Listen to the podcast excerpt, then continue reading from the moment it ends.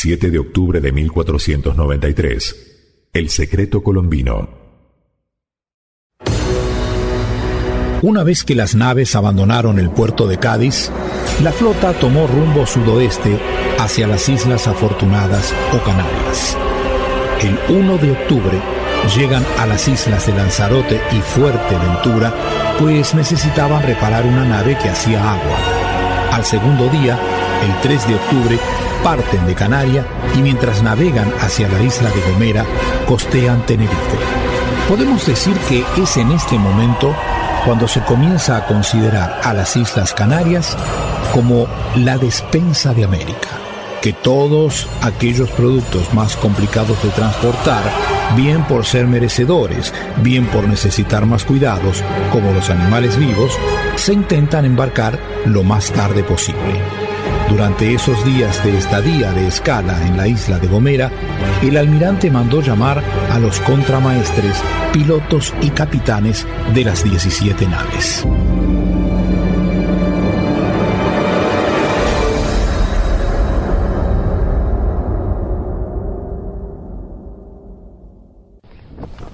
Señores, os mandé llamar porque necesito entregarles algo. Ahora que haremos viaje al nuevo mundo. Cada uno de ustedes recibirá en este momento un sobre cerrado y sellado y con instrucciones. Ahí encontrarán el camino que deben hacer para llegar a las tierras del cacique Huacanaga. Almirante, ¿por algo en especial nos entrega este sobre? Respondiendo a esa pregunta, que en realidad muchos se estarán haciendo, capitán de Torres, ese sobre que usted tiene en su mano, al igual que el de sus compañeros, tiene severas instrucciones que indican el camino al nuevo mundo. Almirante, ¿por qué esperó tanto en darnos el curso?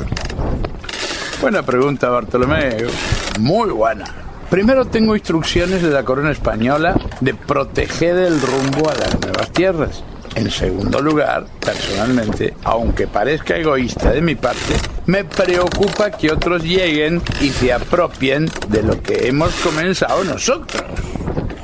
Se pone interesante, almirante.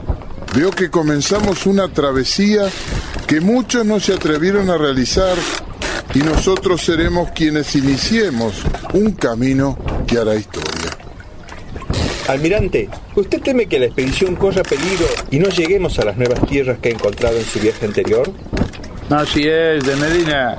En mi estadía en Lisboa, cuando regresábamos a España, temí por mi vida y por la de mis hombres. Apoya mis palabras un viejo amigo de mar como es el capitán Vicente Yáñez Pinzón. Amigos míos, capitanes, pilotos, contramaestres, solo puedo decirles que afirmando las palabras del almirante Colón, cuando los vientos tormentosos nos llevaron a Lisboa, una vez en tierra y en presencia del monarca portugués, sentíamos en nuestros cuellos las filosas dagas de los portugueses, tratando hasta el hastío de quedarse con nuestras notas de viaje y hacerse a la mar con toda esa información. Gracias, Vicente. Solo les pido, por favor, que no abran el sobre. Solo en caso de extrema necesidad. Fuera por si una tormenta nos hiciera perder el curso o, que alguno se tuviera que separar de la flota. Allí es el único caso en que pueden hacerlo. Así sabrán a dónde ir. Pues entonces, almirante Colón, debemos prepararnos para una nueva travesía y no solo afrontar los desafíos que nos plantea el nuevo mundo, sino que ser astutos y estar preparados por las maquinaciones del viejo mundo. ¿Me equivoco, almirante? Rodríguez, cuando me informaron que usted sería contramaestre de la carabela San Juan, bueno, pues sé de su experiencia en el mar y, de lo buen estratega que usted suele ser. Sí, sí, Rodríguez, debemos estar preparados. Me alegra poder contar con usted. Almirante, una última pregunta. ¿Los nativos de los lugares que usted visitó parecen más bondadosos que nosotros, que somos cristianos bautizados, que vestimos bien y que sabemos leer y escribir?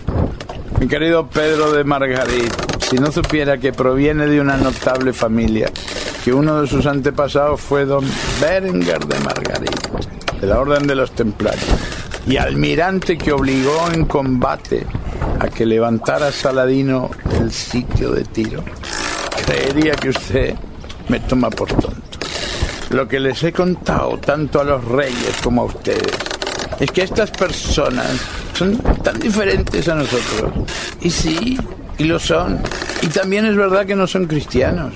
Pero porque nadie les habló de nuestro Señor. ¿Acaso puedo afirmar que tienen pocos sentimientos cristianos? No. Puedo afirmar que ellos, los nativos de las nuevas tierras, tienen más sentimientos cristianos que muchos cristianos bautizados que conocemos aquí.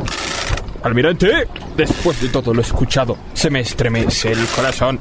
En realidad, pensé que esta expedición se llevaría a cabo sin ningún tipo de problemas. Confío en su experiencia y talentos para traernos de nuevo a España. Además, cuente conmigo y toda la tripulación de la carabela La Gutiérrez para que esta aventura salga con éxito. Le agradezco su confianza, contramaestre. Yo también siento temor. Pero no ponga su esperanza en mis talentos y mi experiencia, como usted dice.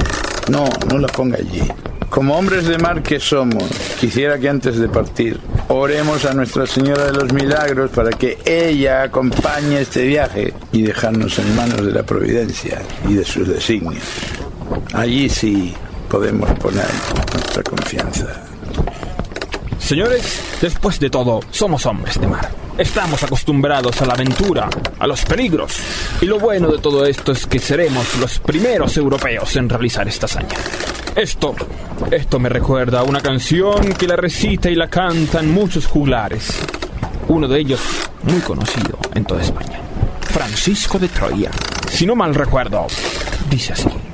Cantaré porque vos me das palabras, porque vos sos mi esperanza, porque tu amor me acompaña, cantaré, porque vos sos esa calma que da música a mi alma, cantaré. Y es que estás tan dentro mío, que lo quiera o no, cantaré. Yendo al frente en la batalla cantaré. Cuando nadie me defienda, vos serás mi fortaleza y cantaré. Aunque las piedras me dañen, cantaré. Aunque la muerte me abrace, si me das tu voz, no callaré. Mientras vos me desaliento, cantaré.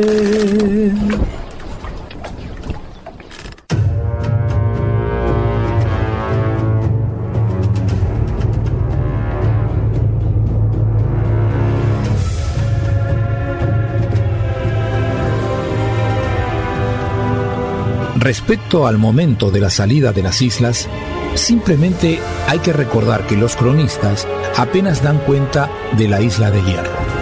En esta última, Colón realizó una escala para proveerse de alimentos y agua, así como para esperar vientos mejores.